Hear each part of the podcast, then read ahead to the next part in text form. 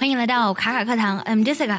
一场疫情呢，让我们全国人呢都宅在了家里。不过现在呢，由于疫情呢在慢慢好转，返工的人在户外的人呢也越来越多了。不过还是要特别的小心，一定要戴好口罩，勤洗手。现在回想起那一段时间在家宅的日子啊，真的是好无聊啊。我们有人无聊到呢，把瓜子一粒一粒数着吃；还有网友呢，给草莓呢做了去黑头的手术。今天呢，我分享一些国外网友在盘点他们无聊的时候会做的事情，顺便学一些非常实用的表达。Things people do when they get bored. One, take a selfie with different clothes on. Two, sing aloud, most time off key. Three, visit friends and neighbors over nothing important. Four, start playing with their pet at home. Five, excessive watching of TV or binge watching. 6. Play video games. 7. Shop online.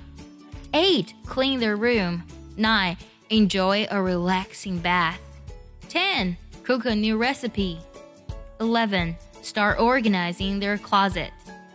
以上分享的人们在无聊的时候做的事情，有哪一条戳中你呢？记得留言告诉我哦。